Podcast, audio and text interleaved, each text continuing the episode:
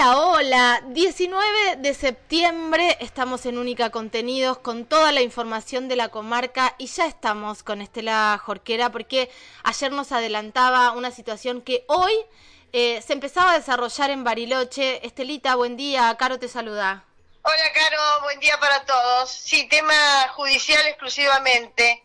Eh, en esta mañana, ayer te lo, te lo adelantaba este, este hecho que ocurrió en mayo del año pasado en Bariloche, en la playa de estacionamiento de un supermercado. La verdad que es realmente increíble que un joven de 23 años pierda la vida porque se coló en realidad. Se adelantó en la fila, no esperó como el resto, esto generó una discusión y después la muerte, el homicidio de este joven. Ayer eh, fueron los alegatos de apertura por parte del fiscal y de la defensa del imputado y se empezaron a escuchar los primeros testigos. Eh, yo seguí, eh, por suerte, que se transmite por YouTube los alegatos, los seguí, los escuché, tomé algunos apuntes y la verdad que si me conmocionó el hecho cuando ocurrió el año pasado, la verdad que ayer quedé como, como azorada eh, seguramente va a ser la misma sensación eh, que te va a provocar a vos y a quienes nos estén escuchando. No hubo una legítima defensa de parte de Mauricio Buchailot al asesinar de dos puñaladas a Brian Quinchagual, de 23 años, en mayo de 2022, en la playa de estacionamiento de un supermercado de Bariloche. Así lo aseguró el fiscal Martín Lozada en los alegatos de apertura y al dirigirse a los integrantes del juzgado popular, Caro. Por su parte, la defensora oficial Natalia Araya pidió que el hecho se mire con los ojos del imputado, que tiene una visión distinta a nuestros preconceptos, dijo, y que ante situaciones extremas como estas que colocan a las personas entre la espada y la pared, Buchayot se comporta como una pared, dijo la defensa. ¿Pero qué situación extrema? ¿Que alguien se, se cola en una fila? Bueno, pero para él es una situación, la verdad que este, yo ayer pensaba, después de escuchar al fiscal, ¿cómo, cómo, cuál va a ser la estrategia de la defensa, porque qué difícil, qué difícil esta situación. Pero mm, la verdad que me pareció este, muy, muy ingeniosa la estrategia de, de la defensa, como que bueno, le encontró un hueco y por allí fue. ¿Sabes que al, al imputado se lo observó en la sala de audiencia con un aspecto físico? Eh, se difundieron sus eh, imágenes, apenas fue detenido pocas horas después del hecho. Pero ayer se lo observó con la cabeza rapada, una barba larga y abultada, gris. Y sabes que al identificarse, cuando se lo pidió el juez, empezó diciendo que es un ser vivo y que luego de que se escuchen los testigos prestará declaración indagatoria.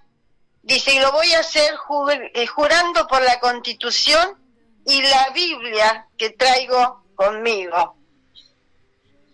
Esto, bueno, así como su aspecto físico y esto que dijo así como algo me dio la impresión de una condición algo mística. Claro. Pero en base a las pruebas reunidas, el fiscal Lozada detalló ayer ante los jurados que Blue discutió con Brian en la línea de caja del supermercado porque el joven no respetó la espera para pasar y después en el estacionamiento, el imputado lo fue a buscar para comenzar una pelea a puños que terminó con dos puñaladas que este hombre, Buchalot, le asestó a la víctima con un cuchillo probablemente de combate, dijo el fiscal, que ingresó a la altura del cuello, atravesando la clavícula hasta el pulmón, provocándole la muerte descartó la existencia de una legítima defensa y la visión del imputado sobre un mundo amenazante, característica que no le impidió, dijo el fiscal, comprender la criminalidad del acto y dirigir sus acciones. En ese marco, mencionó lo señalado por un testigo que será escuchado tal vez hoy en el juicio, que recordó ese testigo ante el fiscal que meses antes del hecho de este homicidio se lo encontró al imputado en el supermercado y este le dijo que le gustaba cuidar sus juguetes. Y al decir juguetes se estaba refiriendo a sus armas. armas claro. Y entonces, dijo el fiscal, se corrió la campera para mostrarle un cuchillo que portaba en la cintura y manifestando además que la sangre lo motivaba. Ay, qué fuerte. Por su parte, la defensora oficial Natalia Araya indicó eh, al iniciar su alegato que no se pretende, que no pretendía justificar lo injustificable, porque dijo es difícil concebir que una persona pierda la vida de esa forma. Pero hay dos maneras de ver esto, dijo la fiscal. A través de una foto del momento o intentando contar una historia que viene detrás de la persona. Y en este caso dijo cómo sintió Bruchailot esa amenaza desde su visión de ver al mundo. Esto lo dijo la defensora, la defensora Esto lo dijo la defensora Natalia Araya, quien detalló que ese día en la línea de caja surgió una situación intolerable para su defendido para quien no fue una persona que se adelantó solamente, sino que faltó el respeto a todos los presentes y lo alertó y a cambio de ese pedido, cuando él le dice, te estás colando, te estás adelantando, lo que recibe fue una agresión y una amenaza de vida. Literalmente, dijo la defensora, le dijeron, te voy a matar, y te voy a esperar afuera.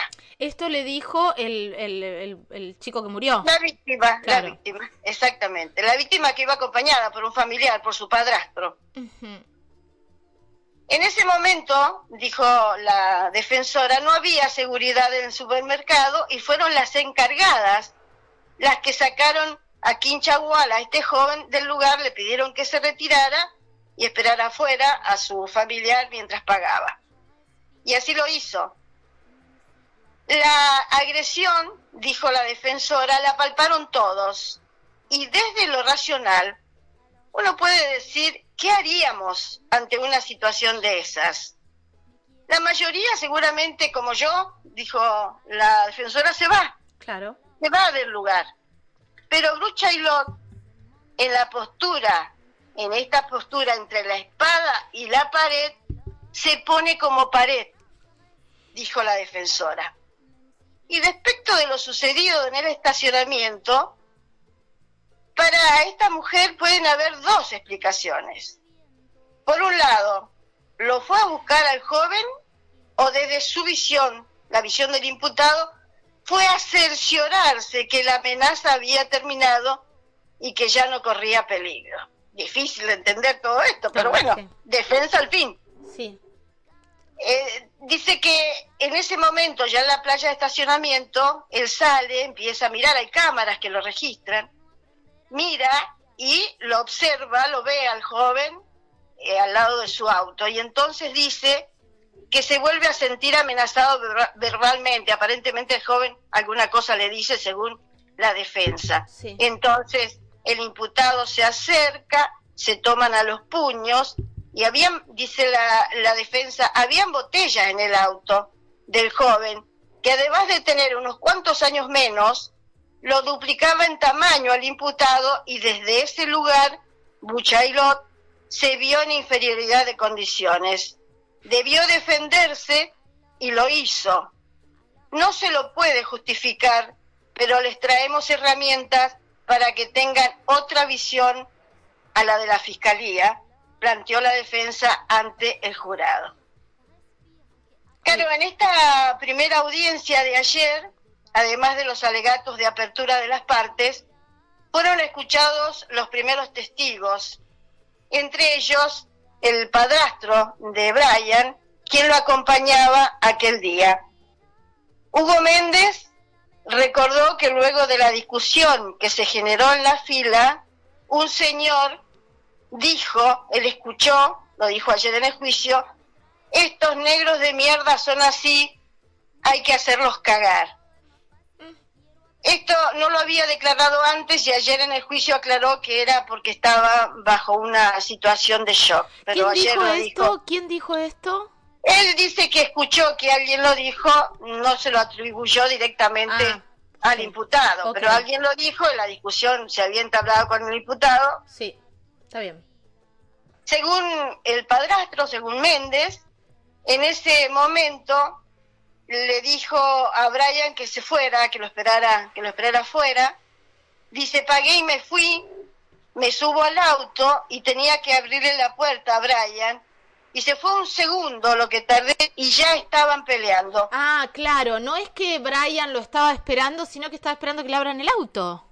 Claro, Brian se fue del supermercado, se quedó en la playa. Entonces este señor, cuando venía con, con las botellas que había ido a comprar, se sube al auto y entiendo que la puerta, este, le tenía que abrir la puerta desde, adentro, a, a Brian. Eh, dice que fue un segundo, ya estaban peleando, el señor saca un cuchillo y yo voy a buscar una botella, pero en eso le pegó dos puñaladas. Me fui hasta donde estaba Brian, lo agarré, se cayó. Este viejo de mierda me mató, me dijo. Y yo le decía que no, que no era nada. Después se me desvaneció en los brazos. Dijo el hombre sin poder, sin duda, revivir aquel horror en la playa de estacionamiento de este supermercado de Bariloche, donde por colarse en la fila eh, genera esta tragedia. La verdad que es inconcebible. Terrible. Es inconcebible. Eh, Estelita, esto sigue, digo. Eh... Esto sigue hoy, sí, son muchos los testigos que se van a escuchar. No sé cuándo serán los alegatos de cierre, tal vez mañana o pasado. Eh, ese dato no lo tengo, pero por suerte los, tanto los alegatos de apertura como los de cierre son transmitidos y entonces los podemos seguir a la distancia. Si no, nos queda la opción de seguirlo a través de los medios. Claro. Pero es muy interesante, es muy interesante porque fíjate hasta dónde llega la intolerancia. No, es que no, se que, la, que, la defensa inteligentemente para mí le buscó, ¿no? Sí, pero digo, eh, ni siquiera buscó, porque no debe haber ninguna situación de salud mental, porque frente a que se sienta amenazado porque te colen, se colen en una, en una fila o te tiren una amenaza verbal de algo, eh, no sé, digo, si, si la defensa no presentó nada en relación a su salud mental, estamos hablando de una persona que está en el marco de, las, de la salud, pero que piensa de esta manera, es una locura. Claro, en realidad sí ha presentado y se va a escuchar a un psicólogo. Ah, ok. Que habla aparentemente de una situación de, de, alguna influencia paranoide de este hombre. Claro. Y el fiscal hace para un poco entender su funcionamiento. Por eso la defensa decía que este hombre, ante una situación que no es extrema, que no es delirante, él, lo toma de otra manera que el común.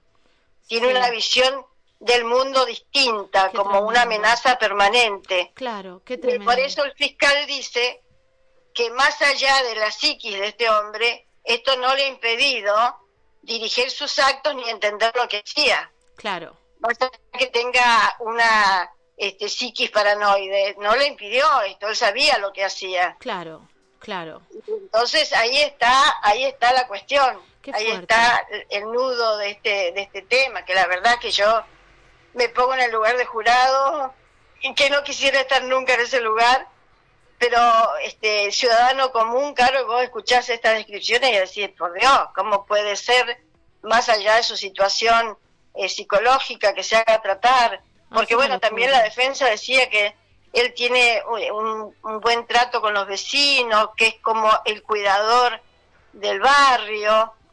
eh, que, que, controla las viviendas como, como están, este, pero también tenía armas en su casa que fueron secuestradas cuando le allanaron. una locura. Una, varias armas. La verdad es que increíble esta situación, que vos te ponías a pensar, ¿sabés a qué fue al supermercado este hombre? A comprar una gaseosa. Qué terrible. Se fue con la gaseosa este, y al mismo tiempo le quitó la vida a un joven de 23. No, terrible, terrible, terrible. Bueno, vamos a, vamos a seguir esta, este juicio. Qué difícil para el jurado. Eh, eh, recordemos que es el número 13, eh, Exacto, El número 13. Bueno, digo, recordemos que hay gente eh, común, no, como nosotros, a cargo de esto, tener que escuchar estas cosas, ¿no? Esto de que la sangre lo motiva. Bueno. Em, y además de ver, Caro, porque vos sabés que ahí tiene cámaras, este supermercado en la playa de estacionamiento, y registró todo el hecho. Qué fuerte, claro. De ver el asesinato. Mm, sí. Tremendo, tremendo. Que no es una película, exacto. Terrible. Sí, la verdad que desgarrador. Y esto que planteamos siempre, ¿no? Esta intolerancia tan, tan, tan extrema, esta agresión que no se puede medir nada, como en este caso, porque vas armado con un cuchillo en la cintura. Pero, pero estamos viendo hasta en, en, candidatos violencia extrema. Digo, yo veo las imágenes de Milei con la motosierra, eh, eh, eh, veo, veo cosas de, de, mucha violencia y hoy, en vez de como sociedad decir, che, de esto no, esto no queremos, no está pasando eso, es tremendo, o sea, la gente, no en general, pero hay muchas personas que celebran esa violencia sin darnos ah. cuenta sin darse cuenta que es un veneno espiritual y emocional muy fuerte y que la estamos sembrando y está creciendo y está creciendo y es terrible y pasan claro, cosas. Y además que nos puede pasar a cualquiera de nosotros, incluidos los que la están apoyando. Tremendo, tremendo, la verdad es que tremendo para para pensar o para, no sé, o para encerrarte en tu casa y no salir, porque la verdad es que es terrible lo que está sucediendo. Este Luchis, ¿nos encontramos mañana? Beso grande, buen día. Un beso enorme, gracias Estela Jorquera, como todas las mañanas por aquí en Única Contenidos y esta actualidad judicial, este juicio que también nos acerca de nuevo a, a una realidad violentísima, eh, violentísima que termina con la vida de un pibe.